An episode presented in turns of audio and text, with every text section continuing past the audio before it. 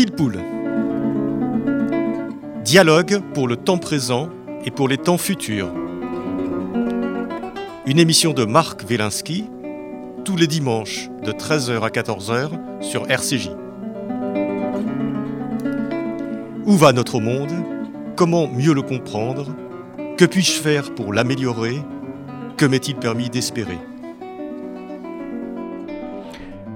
Aujourd'hui, les 10 000 et une nuits de l'univers avec David Elbaz.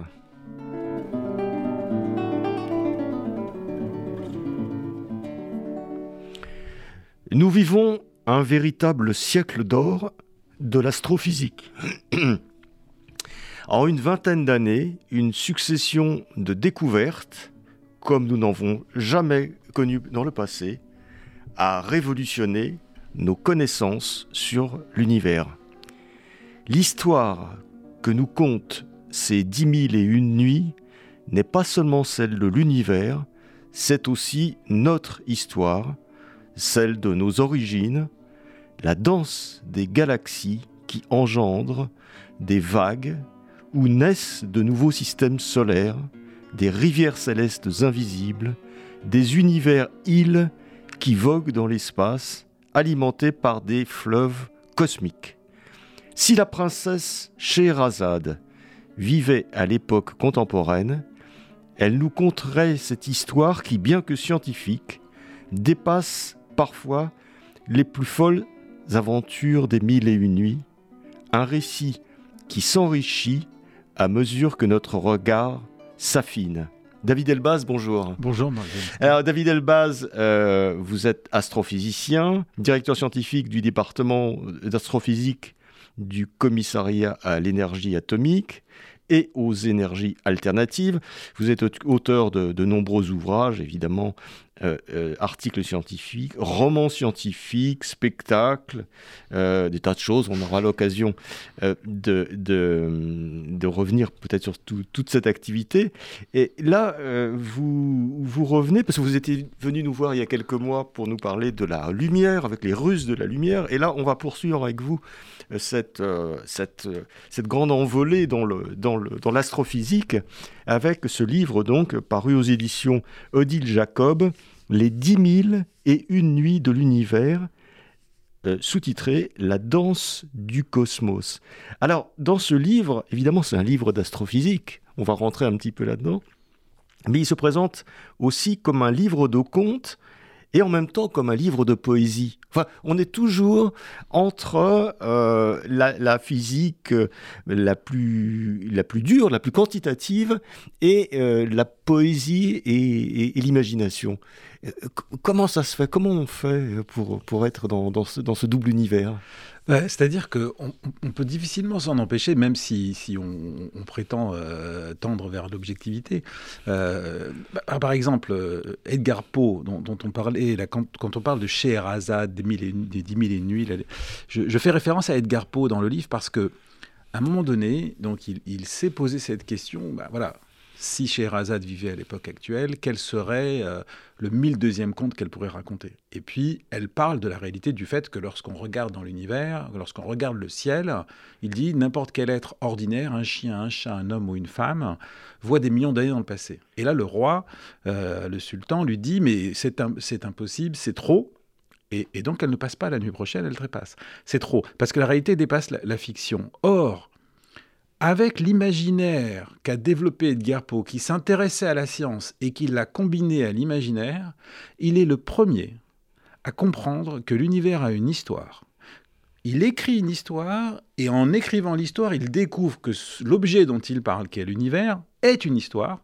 C'est lui, dans un livre qui s'appelle Eureka ou un poème en prose, qui comprend que s'il fait nuit la nuit, c'est que la lumière des plus lointaines étoiles n'a pas eu le temps de nous arriver. Si elle n'a pas eu le temps de nous arriver, c'est qu'il y a un temps limité pour qu'elle voyage, donc que l'univers a eu un commencement, et il faudra des décennies et des décennies pour démontrer qu'il avait complètement raison. Alors là, ça pose la question, c'est de savoir, mais l'imaginaire, la capacité d'une vision entre guillemets poétique, euh, où euh, on, se, libère de toute forme de limitation de l'esprit, euh, permet d'aller, d'avancer loin. Euh, Emmanuel Kant, pour donner un autre exemple, est le premier à avoir compris que la Voie lactée était faite d'une galaxie qui tourne sur elle-même, mais qui est si grande qu'on ne la voit pas bouger. Il a compris qu'elle était plate parce qu'elle tournait. Il a compris comment était né le système solaire. Tout ça en libérant son imaginaire. Et donc, le défi pour un scientifique d'aujourd'hui n'est pas uniquement de maîtriser la technologie d'un cryostat qui permettra de faire qu'un télescope sera parfaitement contrôlé, euh, de mesurer la tâche de diffraction d'une image, etc.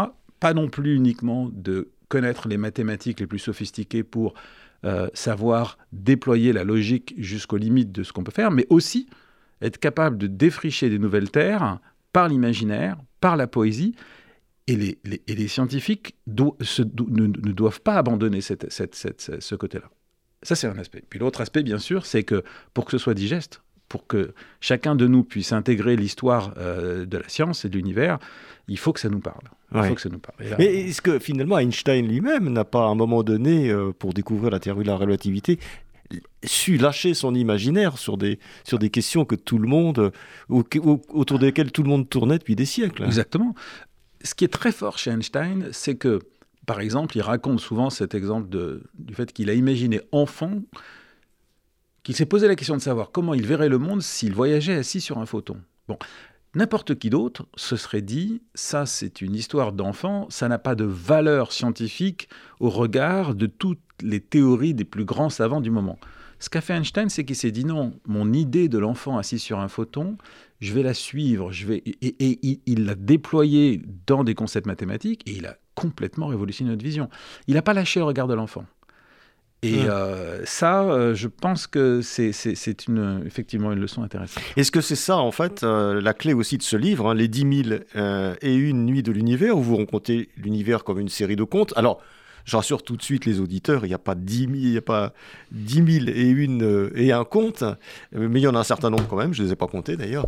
Mais, et à chaque, parce qu'à la, à la fin de chaque, de chaque chapitre, où vous racontez un conte sur euh, un compte scientifique, hein, j'entends, euh, sur une partie ou sur un, sur un élément de l'univers ou sur un aspect euh, que vous voulez illustrer, ça se termine par et ça c'est une autre histoire, c'est-à-dire qu'on est renvoyé sur autre chose. Oui, ben c'est exactement ce qui se passe. voilà, moi, il y, y, a trois semaines, j'étais à une conférence scientifique. On arrive à la conférence scientifique avec certaines connaissances. Le télescope spatial James Webb, qui a été lancé le 25 décembre 2021, jour de Noël, fait d'observations. On commence à décortiquer ce qui s'est passé. Et puis, aboutissent, euh, on a, les, scientifiques aboutissent à des, à des conclusions inattendues. Et là, on se rend compte que finalement, bah là, une des conclusions qui est arrivée, c'est le fait que les trous noirs galactiques semblent jouer un rôle euh, plus important que ce qu'on pensait au tout début de l'histoire de l'univers. Et donc, la conclusion de notre conférence, c'est du même ordre, du type, mais ça, c'est une autre histoire. On a quasiment conclu le, le, le dialogue final comme ça, d'un air de dire, bah, Maintenant qu'on a vu qu'on avait ouvert à une nouvelle question, cette question ouvert à une nouvelle question, nous allons devoir travailler encore pendant toute l'année suivante nos modèles, nos observations, etc., pour lorsque nous allons nous retrouver dans cette conférence internationale, clarifier ce point-là pour passer à un autre. Et on s'aperçoit que chaque question ouvre à une nouvelle, exactement. C'est infini. Ah, c'est infini. C'est infini, mais de la même manière que lorsqu'un explorateur monte l'Everest, son point de vue s'amplifie, il voit de plus en plus loin, et il voit à quel point il existe une Terre qu'il n'a pas explorée. Alors on peut dire euh, qu'il en sait plus, ou inversement, on peut dire qu'il sait mieux ce qu'il ne sait pas. Et donc il, sait mieux que son niveau d'ignorance est grand.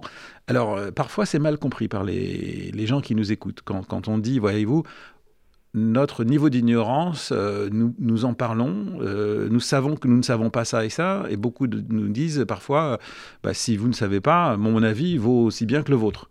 Mais non, nous, on ne sait pas parce qu'on est monté d'un cran dans la connaissance, et on ne sait pas pour des raisons qui s'expliquent logiquement. C'est ce que Nicolas Decuse appelait la docte-ignorance.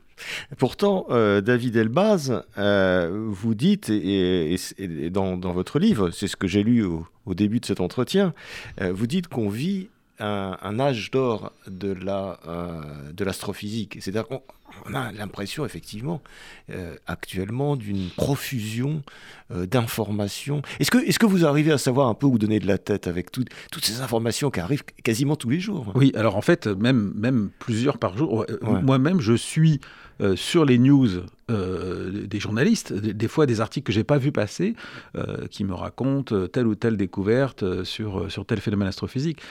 Alors, le livre s'appelle Les 10 000 et une nuits de l'univers. Pourquoi? Parce que en octobre 1995, c'est-à-dire il y a 10 000 et une nuits à peu près, a été découverte la première exoplanète. Bon. Depuis, on, a, on, est à peu près à 5300. Exoplanète, c'est une planète extérieure Voilà, une planète qui tourne autour d'un autre, d'une autre, étoile que le Soleil. Voilà. Et qui pourrait potentiellement être une planète habitable, c'est-à-dire qui pourrait avoir de l'eau liquide à sa surface. Enfin, toutes les exoplanètes ne sont pas potentiellement habitables, mais certaines. Et donc, euh, l'exploration d'autres mondes, euh, après Christophe Colomb, voilà, euh, maintenant on a exploré toutes les terra incognita sur Terre, on ne connaît pas le fond des océans parfaitement bien. Maintenant, on explore d'autres terres. Bon, bah, depuis octobre 95, on est parti dans cette quête-là. Décembre 95, on a eu l'image la plus profonde à l'époque de l'univers qui nous montrait toute l'histoire de la naissance des formes dans l'univers. Et depuis, pendant ces 10 000 et une nuits, à peu près 25 ans, euh, les découvertes scientifiques se sont déroulées à un rythme qu'on n'avait jamais connu avant. Personne n'aurait imaginé qu'on allait si rapidement voir l'image de l'ombre d'un trou noir, qu'on allait voir des, qu'on allait capter des molécules dans l'atmosphère de planètes qui tournent autour d'autres étoiles, comme on est en train de le faire en ce moment. Qu'on allait voir les germes des galaxies qui sont juste après le Big Bang, qu'on allait capter des ondes faites par des, collisions de trous noirs qui ont fait une distorsion de l'espace, qui sont passées, qui nous ont comprimés et dilatés d'une toute petite fraction d'atomes, et qu'on a capté tout ça s'est fait à un rythme pas possible et ça continue. On vient de lancer un satellite à 10 milliards de dollars qui est en train de bouleverser pas mal de choses dans le champ de la connaissance. On va envoyer bientôt trois satellites en formation pour mesurer les distorsions de l'espace-temps. Demain, en mois de juillet, on va envoyer un satellite pour mesurer la matière noire, l'énergie noire. Ça se fait à une vitesse extraordinaire. Mais alors, ce qu'il faut expliquer peut-être, c'est que euh, quand on pointe euh, nos instruments de, d'observation de, d'optique ou de mesure sur l'univers, euh, en gros, plus on regarde loin, plus on remonte le temps. Ça, il faut savoir. C'est-à-dire que plus c'est loin, on ne voit pas les choses telles qu'elles sont actuellement, on voit les choses telles qu'elles étaient il y a des millions d'années. Oui. Alors, ce qui, est, ce, qui est, magnifiquement résumé par euh, Georges Lemaître, qui est celui qui, avait, euh, qui était à la fois un abbé et un grand scientifique. Découvreur du Big Bang. Qui est le découvreur du Big Bang. Et à un moment donné, donc, euh, donc, il découvre le Big Bang en 1927. Et puis, dans un article qu'il écrit plus tard, euh, un peu plus de dix ans plus tard, il, il, reprend la phrase de Descartes Mundus est fabula, le monde est une fable, le monde est une histoire. Et il ajoute que chaque génération s'efforce d'améliorer. C'est un peu ça aussi la source de, de, de, ce livre c'est que euh, il se rend compte que l'univers est un livre d'histoire on n'a pas accès au présent. On ne peut voir que le passé, puisque la lumière, effectivement, met du temps à nous arriver. Et donc, dès lors qu'on voit une galaxie qui est lointaine, c'est-à-dire une famille d'étoiles, une source de lumière dans le ciel, eh bien, on la voit telle qu'elle était bébé, alors que maintenant, elle est adulte. Euh, et, donc, on reconstruit l'histoire. Et alors, ce qui est intéressant, c'est que cette histoire, en fait, c'est la nôtre parce que finalement, toutes ces étapes, c'est celles qui vont conduire à ce qu'on arrive. Et donc, euh, euh, c'est un peu notre album photo de nos origines. Donc, plus, voilà. Donc, euh, c'est un voyage dans le temps plutôt qu'un voyage dans l'espace. Voilà. c'est ça l'astrophysique, d'une certaine, certaine, façon. C'est pour ça que ça doit être raconté comme une histoire. Ouais. Et alors, cette, ce que j'ai découvert dans votre livre, hein, moi je, l'ai lu, alors c'est un, livre magnifique. De temps en temps, il faut s'accrocher un peu, parce que c'est un livre qui, euh, disons, euh, qui est vraiment précis au niveau, au niveau scientifique, etc. Et par contre, je vais essayer de, sortir un certain nombre de choses qui me sont apparues en tant que lecteur lambda. Et euh, alors, une chose qui est très claire du début à la fin de ce livre, c'est que l'espace entre les étoiles n'est pas vide. Oui. Voilà. Et ça, ça, ça apparaît dès le début et ça change notre imaginaire des choses. Parce que pour nous, l'espace, c'est du vide, avec de temps en temps une petite étoile. Donc voilà, on peut voyager de l'un, enfin, on pourrait voyager de l'un à l'autre. Mais et là, vous dites que l'espace est loin d'être vide. Oui. C'est ça qui est fou. Et en fait, les scientifiques eux-mêmes ont eu beaucoup de mal à accepter cette idée-là. Pour eux, euh, d'abord, s'il y avait de la matière, bah, elle ne resterait pas en suspension. Elle, finirait par s'agglutiner, par faire des choses, des étoiles, des planètes. Et donc, ils croyaient pas. Ils croyaient pas qu'il y avait, euh, qu'il y avait de la, matière entre les étoiles. Et, d'ailleurs, Kant lui-même a dit bah, la matière, elle a dû tout entière se recroqueviller, faire des, systèmes solaires. Et euh, alors, une façon de résumer, si je peux faire un petit détour, c'est qu'il n'y a, pas longtemps, dans le journal, euh, on a parlé de quelqu'un, un, jeune homme, qui, chez lui, avait des tortues. Ah, vous, allez, dire, attendez, on parle de l'univers, vous me parlez d'une tortue. Il, avait des tortues chez lui et il s'est dit, c'est pas possible, elles parlent. Alors, euh, il a consulté euh, les, les, ouvrages sur les tortues, les scientifiques sur les tortues, et les scientifiques ont dit non, les tortues, ça ne parle pas. Il dit oui, mais moi j'ai vraiment l'impression qu'elles émettent des sons. Euh, eh, je crois qu'elles parlent. Bon, il finit par mener l'enquête et non seulement il, découvre que les tortues parlent. Et, maintenant, c'est une science de l'étude du langage des tortues. On se rend même compte qu'il y a des tortues qui parlent différemment selon les endroits où elles sont. Et alors, moi j'appelle ça le syndrome de la tortue qui parle. Pourquoi? Parce que en fait, vous êtes chez vous, euh, le savoir partagé par les plus grands savants vous informe qu'une tortue, ça ne parle pas, et même si vous voyez une tortue qui parle, vous pensez qu'elle ne parle pas. Eh bien, lorsqu'un scientifique s'est penché sur euh, les mouvements de certaines étoiles dans le ciel, il a vu du calcium qui flottait entre nous et les étoiles. Il en a eu la preuve matérielle. Il a entendu une tortue qui parle quelque part. Il est allé voir ses collègues, ils lui ont dit non, les tortues ne parlent pas. En d'autres termes, il n'y a pas de calcium entre les étoiles, etc. Et donc pendant des décennies, on n'a pas cru ce type. Et euh, il s'appelle Hartmann. Et il a fallu attendre des décennies et des décennies pour que d'autres observations finissent par convaincre les gens qu'il y a de la matière entre les étoiles. Or, cette matière, c'est la clé de tout. Pourquoi? Parce que c'est la vitalité de l'univers qui est en jeu, puisque cette matière, c'est le sang de l'univers. C'est-à-dire, c'est ce grâce à quoi l'univers va pouvoir engendrer des nouveaux mondes, des nouvelles planètes, des nouveaux soleils. Au moment où je vous parle, il est en train de naître environ 9474 étoiles à chaque seconde dans l'univers observable.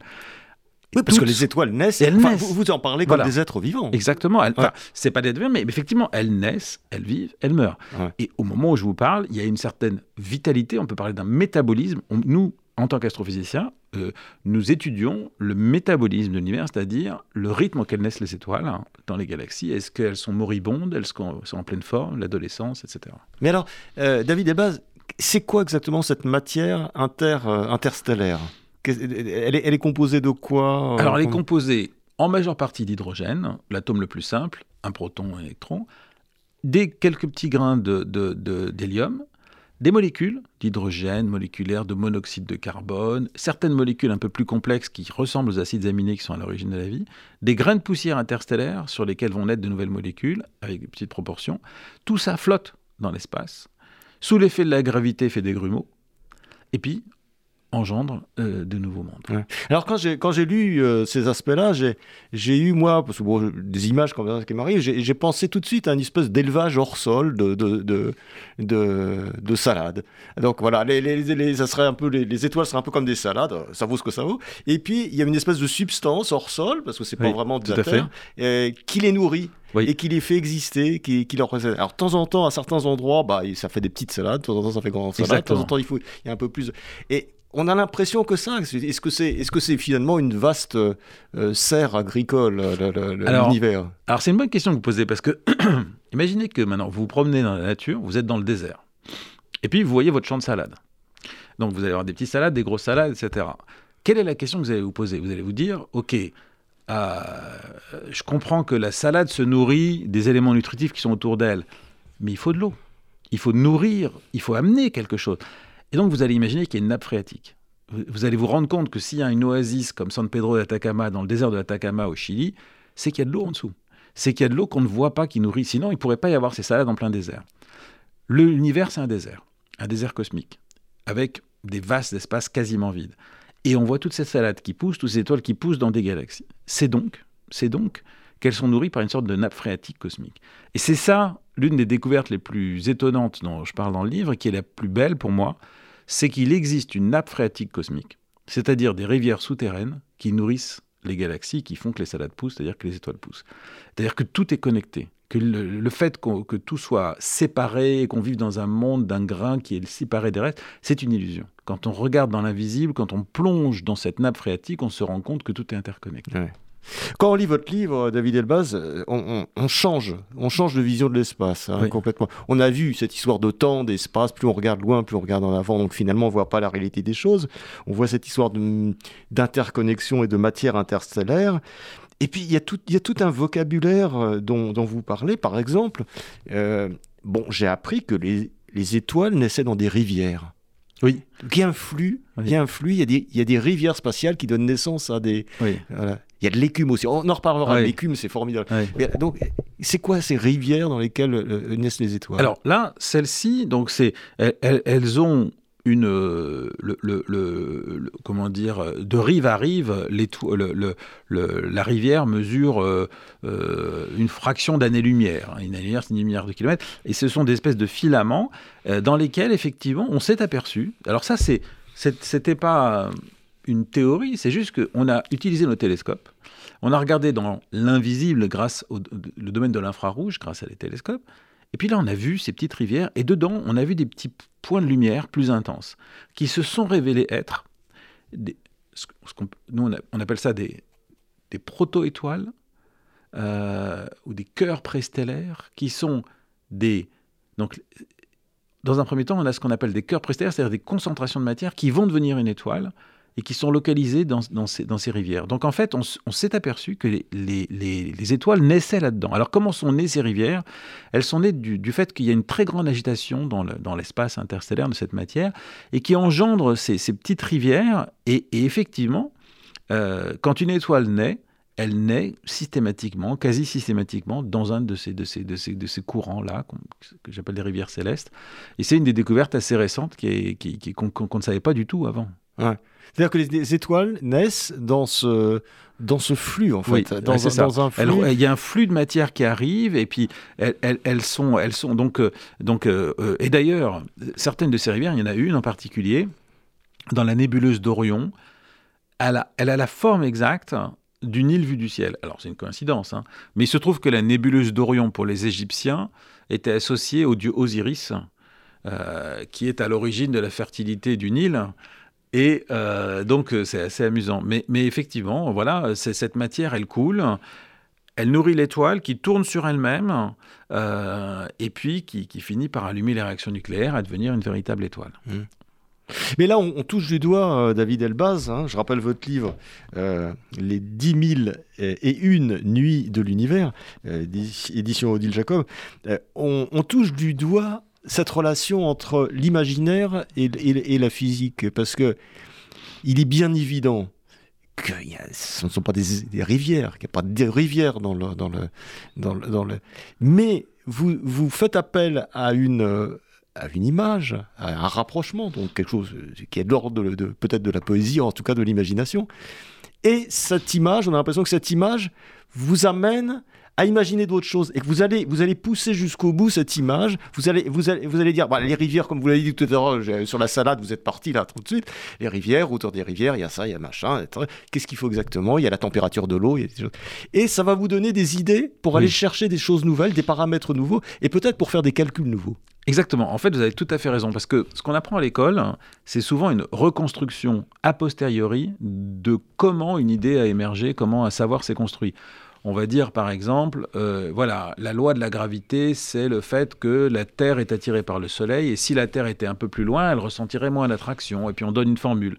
C'est très difficile à comprendre, parce que euh, ça arrive comme ça, à brûle pour point, alors qu'en réalité, toutes les idées scientifiques, ou la plupart des idées scientifiques qui ont été novatrices, elles sont passées par des analogies pour arriver. Lorsqu'Einstein a imaginé sa théorie, il a fait l'analogie entre quelqu'un qui est dans un ascenseur euh, et euh, la gravité. Euh, on connaît les, par exemple pour comprendre les circuits électriques, on a fait des analogies avec des circuits hydrauliques. Euh, et, ça nous a permis de comprendre, par exemple, que si vous regardez un circuit hydraulique, là où vous avez le plus petit goulot d'étranglement, c'est lui qui va vous définir la vitesse de l'écoulement, etc. Et, euh, et, donc, les analogies sont fondamentales. Aujourd'hui, les gens qui explorent les nouvelles théories pour aller au-delà de celles d'Einstein, passent par des, analogies aussi. Ils vont faire l'analogie euh, entre, euh, une, entre, entre, même entre multiples dimensions. Ils vont parler de processus émergents, de choses complètement folles. Et ça leur permet d'explorer des nouvelles voies. Et ça, c'est important que les gens le sachent. Alors, on, peut, on pourrait croire que c'est une digression. On pourrait se dire, vous parlez de rivière, et de fleuve. Et, et, en fait, non, ce sont des. À partir du moment où vous savez que c'est une façon de conduire votre imaginaire, de le guider vers des idées nouvelles, mais que vous prenez pas ça comme argent comptant, que c'est pas une théorie définitive, ben c'est pertinent. C'est pertinent.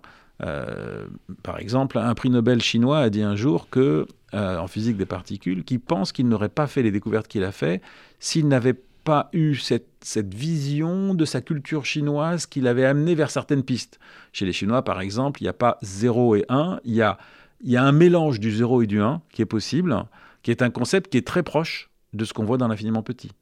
Et euh, ça ne veut pas dire qu'il a utilisé euh, le, le Tao Te Ching de Lao Tzu pour pour écrire ce qu'il a trouvé. Mais, euh, c'est l'imprégnation. Il est imprégné, voilà, d'une façon de voir les choses qui était différente et qui, qui l'a amené à, mettre des choses différentes. Et parfois, les analogies. Il y a par exemple un physicien qui s'appelle Ted Jacobson, euh, qui, qui, est un, là, qui, il y a une petite vidéo de lui, alors, qui est très technique, donc je recommande pas aux gens de regarder, mais pour moi qui m'a un peu troublé, c'est il commence un développement mathématique complexe, puis il arrive à une impasse.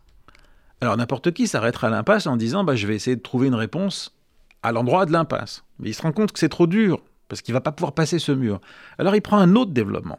Il passe par une autre idée. Il avance, puis il arrive à une autre impasse. Et il se dit mais si les deux, là, euh, points où je suis arrivé, étaient connectés, par une raison ou une autre, c'est que l'un apportait la réponse à l'autre.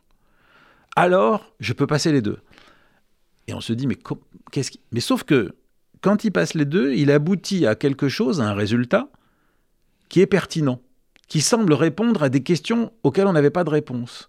Et alors là, il dit, bah voilà, je suis passé par une analogie pour avoir une réponse. Ça me permet de me rendre compte, d'aller voir au-delà quelque chose qui est possible, et peut-être que demain on prouvera que c'est vrai. En attendant, j'avance.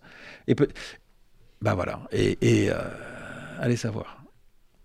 Alors, euh, David Elbaz, dans votre livre, j'ai aussi appris que les galaxies euh, pouvaient saigner. Alors, rappelons qu'une galaxie, c'est en gros, c'est un amas d'étoiles. Enfin, ouais, un amas d'étoiles qui baigne dans cette matière entre les étoiles. Voilà. voilà. Donc, euh, elle saigne. Oui, ben c'est un peu. Il y a les mêmes phénomènes que, par exemple, si vous regardez au microscope une cellule, qui ressemble un peu, on va dire que ça va être une petite galaxie, eh bien, la cellule, euh, elle peut vivre ce qu'on appelle une apoptose, c'est-à-dire qu'elle peut mourir, elle peut perdre de la matière.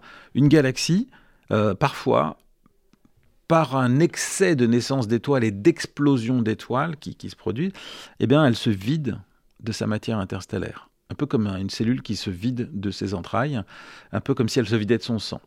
Et euh, il se trouve que euh, on peut tracer cette matière en particulier par un atome, le fer, qui va apporter du fer dans l'espace entre les galaxies, qui est à l'origine de la couleur rouge du sang. Ouais, le fer qui est euh, aussi. Alors ça, c'est assez fascinant, qui, est la couleur du sang, et de la vie d'une certaine façon. C'est vous qui avez découvert ça. Alors effectivement, euh, dans ma thèse, j'avais travaillé sur cette sur le, effectivement les, écoulements de fer et le fait qu'il y avait du fer dans l'espace intergalactique et d'où ça venait, etc. C'était mon sujet. Ça vous a valu d'ailleurs un épisode que vous racontez dans votre euh, dans votre livre, j'allais dire dans votre recueil de contes.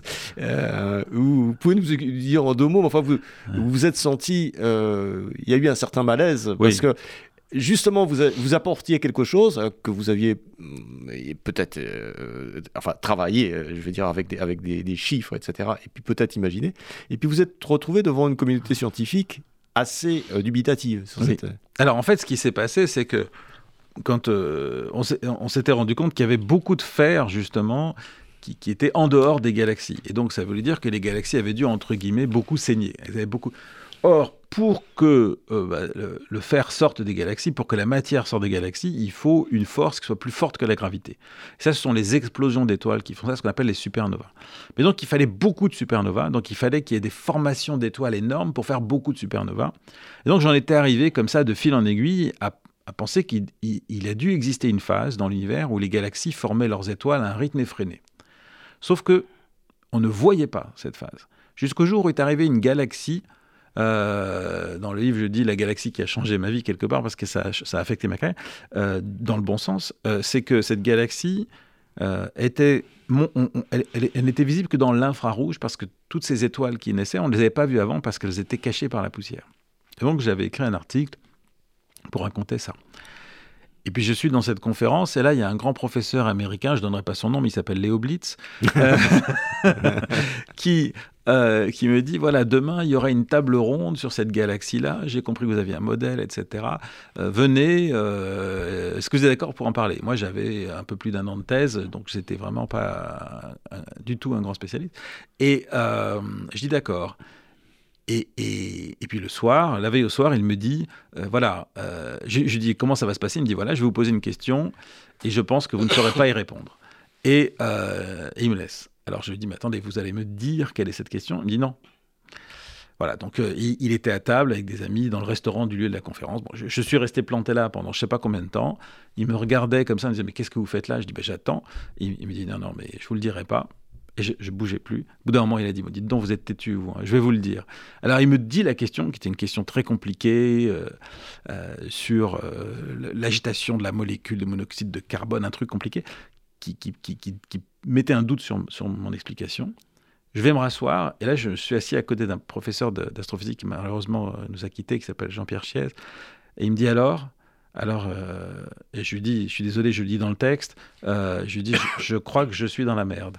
Et alors, il, me dit, raconte, je lui raconte le, truc, et il me dit, je confirme. voilà. Et donc le lendemain, voilà, je me suis retrouvé devant cet amphithéâtre de gens où il me pose cette question, il me dit, voilà, je t'ai prévenu, voilà. Et puis j'arrive à m'en sortir. Et alors voilà, bon, je laisse les gens le lire dans, dans les livres, mais disons que ça a été pour moi un défi intéressant parce que euh, bah, c'était le baptême du feu.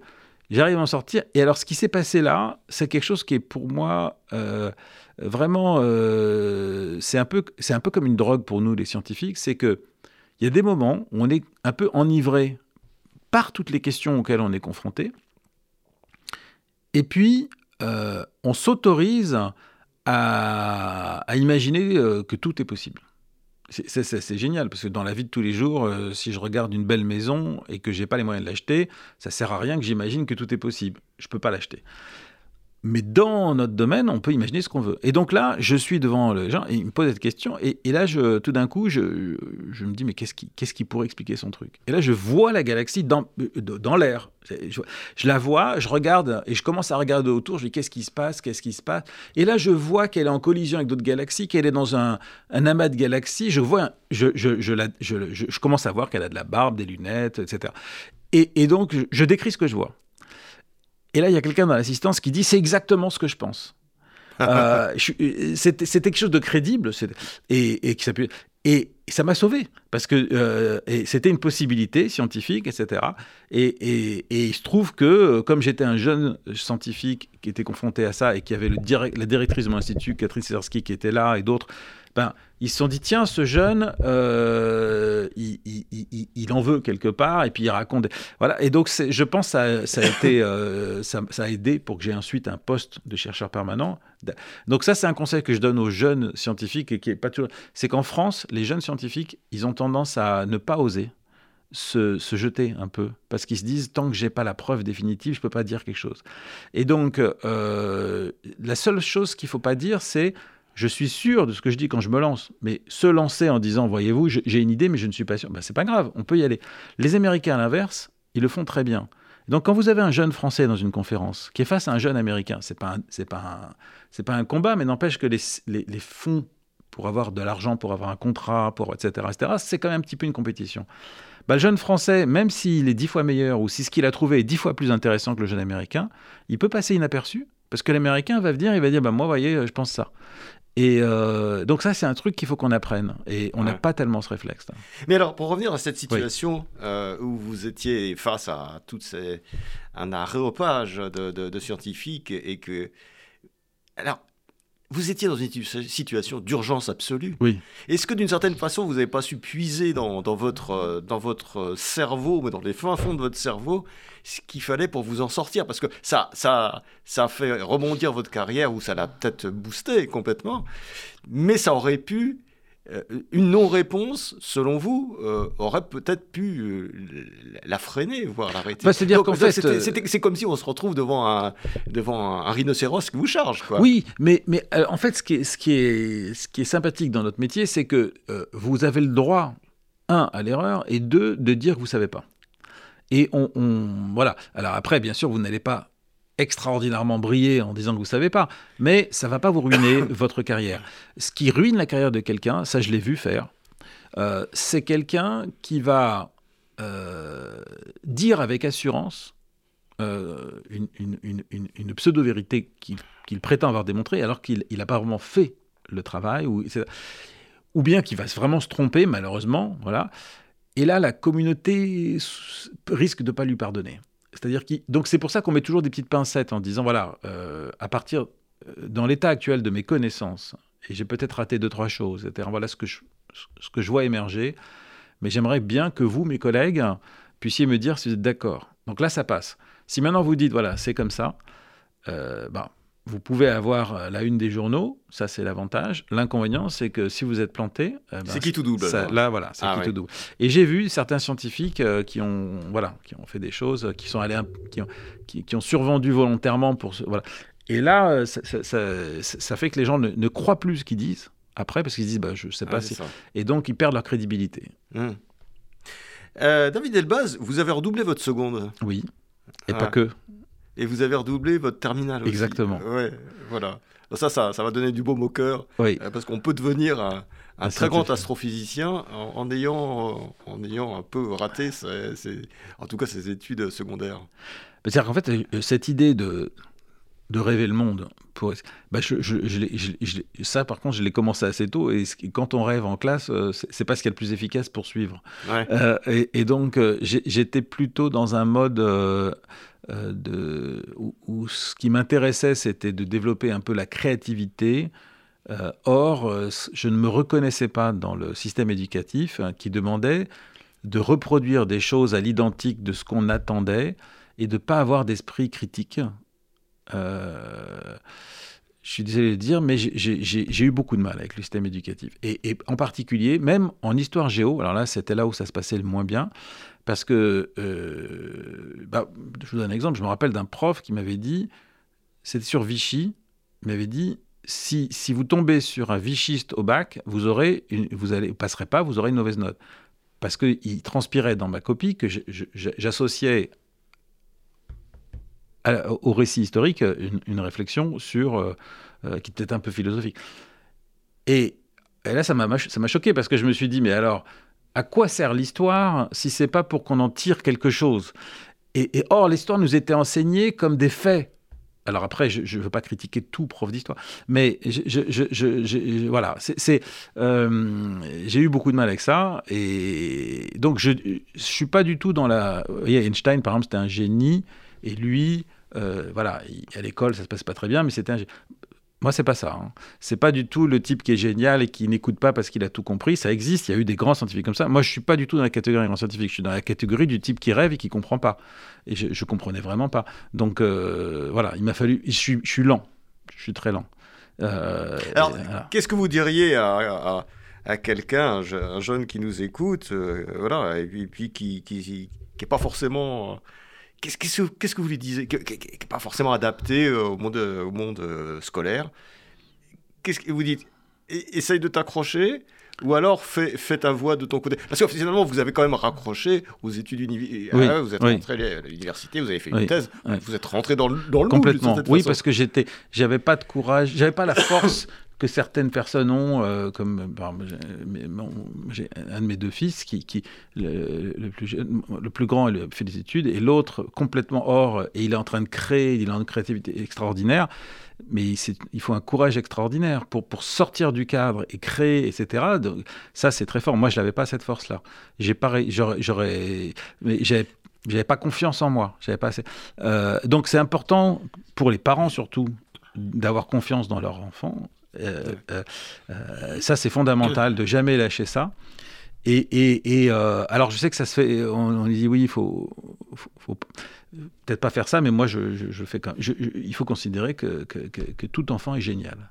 Moi, je, je, je pense qu'on est tous des génies. Franchement, on est tous des génies. Je crois. C'est la seule chose qui fait la différence entre les uns et les autres, c'est qu'en fait, on a tout un tas de, de, de blocages qui empêchent la génitude de sortir. Et, euh, ça voudrait dire que les études doivent servir justement à nous enlever toutes ces écailles et, à, à, nous libérer l'esprit plutôt qu'à... Voilà, les études, ça, ça, nous permet de construire des choses, ça, ça apporte énormément d'éléments, ça nous porte les, les lettres de l'alphabet, ça nous apprend à, parler, à écrire, à compter, etc. Sinon, on ne peut pas communiquer avec l'autre, à faire la, de bénéficier de la force de la société, de la force de la mémoire, de ce que, ce que les autres ont appris pour pas avoir tout à réinventer. Donc, euh, mais aujourd'hui, sont en train de naître des nouveaux métiers qui sont complètement inimaginables pour tous nos enseignants et pour même nous. Et donc, euh, les jeunes qui vont créer ça, ils vont partir de rien. Ils, sont, ils sont en train de créer ça de toutes pièces. Et donc, il faut croire en eux. Et ça, c'est pas facile. Euh, moi, je, je, je, donne un exemple. Euh, à nouveau, euh, mon, fils à l'école était un peu différent. Et, donc, bah, les enseignants me disaient bah, écoutez, nous, on doit traiter tout le monde de la même manière. Et cette idée qu'en France, on a de égalité, fraternité, hein, c'est-à-dire qu'on est censé être égaux, bah, en fait, on, est, on doit avoir des chances égales mais on n'est pas égaux.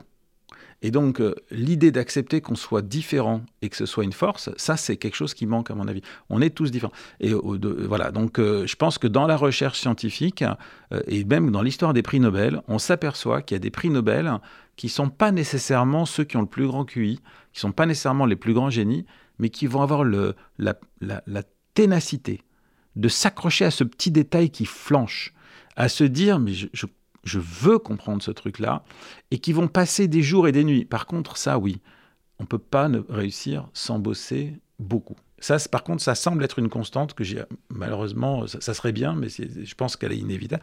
Et, donc, euh, on voit des prix. Donc, aujourd'hui, si un jeune se dit qu'il veut faire, que ce soit de l'astrophysique par exemple, euh, il faut qu'il travaille beaucoup, beaucoup, beaucoup, beaucoup. Et ce qu'il imagine comme beaucoup, il faut qu'il le multiplie par deux pour voir ce qu'est la vraie réalité de ce qu'il faut faire. Et, et là, là, tout est possible. Moi, je pense que tout est possible. Alors David Elbaz, on va revenir un petit peu dans les étoiles et, et j'ai aussi découvert dans votre livre avec, euh, avec une certaine angoisse euh, que Andromède, euh, la galaxie d'Andromède allait percuter notre galaxie. Notre galaxie, c'est donc la Voie lactée. Euh, et donc, euh, nous allons être percutés dans, dans, un avenir euh, pas si lointain d'ailleurs, voilà, par Andromède. Alors, qu'est-ce qui va se passer? D'abord, qu'est-ce que c'est que ces, ces, deux galaxies? Et, et qu'est-ce qui, qui risque de se passer? Alors, Andromède, c'est une galaxie qui ressemble un peu à la nôtre, qui est un peu plus grande, qui est une galaxie qu'on dit spirale. Elle a cette forme, un grand disque avec des bras en spirale. Et les galaxies bougent dans l'univers. Elles flottent, elles se déplacent très vite et elles se croisent. Et elles ont des collisions, elles fusionnent les unes avec les autres. C'est courant, on en voit, on en voit se produire des collisions au moment où je vous parle dans l'espace. Alors, ce qui se passe, c'est que les étoiles sont si loin, si loin dans la galaxie qu'il n'y a jamais de collision entre étoiles, des étoiles comme le Soleil. Pour vous donner une idée des, des, distances, l'étoile la plus proche de nous s'appelle Proxima du Centaure. Il faut 4 années et 2 mois à la lumière de Proxima du Centaure pour nous arriver. Alors vous allez me dire, oui, mais je ne me rends pas compte de cette distance. Mais si le Soleil avait la taille d'une balle de ping-pong et Proxima du Centaure avait la taille d'une balle de ping-pong, eh bien, Proxima, le, le, Soleil serait ici dans ce studio, Proxima serait au milieu de la place Saint-Pierre à Rome. Donc ça serait quand même loin, à peu près 1200 km. Donc la probabilité que ces deux balles de ping-pong se cognent est très très faible.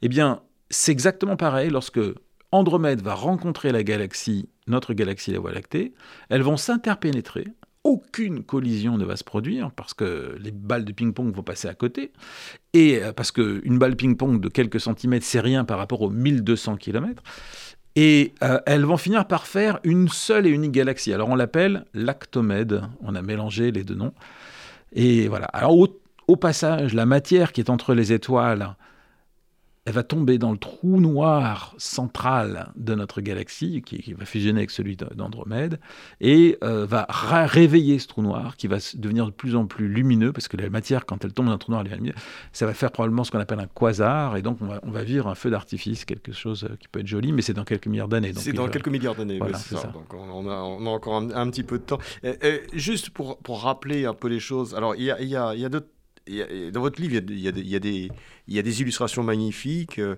avec beaucoup de couleurs qui sont, des interprétations à partir de, calculs et des vues aussi de, des, grands télescopes. Euh, euh, Hubble, James Webb, etc. Et, donc tout ça, c'est absolument magnifique. Rappelez-nous, quand même, une galaxie, c'est combien d'étoiles Alors, une galaxie comme la nôtre, c'est à peu près 200 milliards d'étoiles. Et donc, les galaxies en moyenne, elles ont environ 100 milliards d'étoiles. Et on estime, dans la partie qu'on peut observer de l'univers... Et il y en a qui naissent en permanence Des étoiles oui. Oui, oui, tout à fait. Il y en a en permanence. Alors, euh, dans, chaque galaxie, il y a certaines galaxies qui vont donner naissance à leurs étoiles avec une efficacité beaucoup plus grande que d'autres. Donc là, elles n'ont pas toutes la même vitalité. Et dans le passé, les étoiles naissaient avec un rythme plus intense qu'aujourd'hui, parce que y avait les galaxies étaient plus jeunes, il y avait plus de matière interstellaire, plus de sang. Voilà, donc, euh, et on estime qu'il y a environ 100, 100, un peu plus de 100 milliards de galaxies dans l'univers observable. Ouais. Et alors ces galaxies, ça sera ma dernière question parce qu'on arrive au terme de notre entretien. je, renvoie nos spectateurs, auditeurs, euh, youtubeurs euh, et, à, votre livre, hein, Les 10 000 et une nuits de l'univers, euh, paru chez Odile Jacob. cette, donc cette galaxie, elle a une forme particulière. C'est un disque. Hein. Et ça, vous l'expliquez aussi. Oui. D'ailleurs, c'est su depuis. Ça fait très longtemps qu'on Alors, sait. Voilà, on sait depuis très longtemps que notre galaxie a une forme de disque euh, qui tourne avec des, des, des, bras en spirale, des bras spiraux. Ce qu'on ne sait que depuis quelques semaines, quelques mois, c'est que cette forme-là, elle a été en place dans l'univers quelques centaines de millions d'années après le Big Bang. On ne pouvait pas le savoir avant parce qu'il fallait un télescope comme le télescope spatial James Webb pour le voir. Ça révèle le fait que cette forme-là de la galaxie soit euh, présente dans toute l'histoire de l'univers, révèle le fait que ça joue un rôle fondamental dans les naissances de nouveaux mondes, de nouvelles étoiles avec leurs planètes. Et, et c'est ça qui est pour moi le plus remarquable, c'est que euh, cette, galaxie, elle tourne sur elle-même. Nous, au moment où je vous parle, on tourne à 860 000 km/h autour du centre de la galaxie. Et ce faisant, on engendre des vagues. On engendre des vagues dont l'écume, ben, ce sont ces régions où naissent les étoiles et qui vont donner naissance à de nouveaux mondes. Et donc nous-mêmes, nous sommes nés dans l'écume des vagues d'une galaxie dansante. Et ce mécanisme-là est une forme de régulation du rythme de naissance des étoiles et nouveaux mondes qui a perduré pendant toute l'histoire de l'univers et qui fait que les choses ne se, fondent à un rythme relativement régulier, alors que s'il n'y avait pas cette danse des galaxies, tout tomberait d'un coup du fait de la gravité. Et ça, c'est quand même euh, naturellement poétique.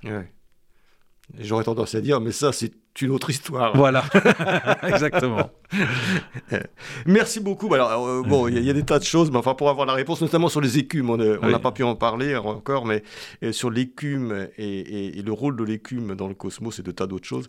Donc, je vous renvoie à ce livre, hein, les, les, 10 000 et une nuits de l'univers. Merci, David Elbaz, d'être venu au micro de Pilpoul. Merci beaucoup. Merci beaucoup.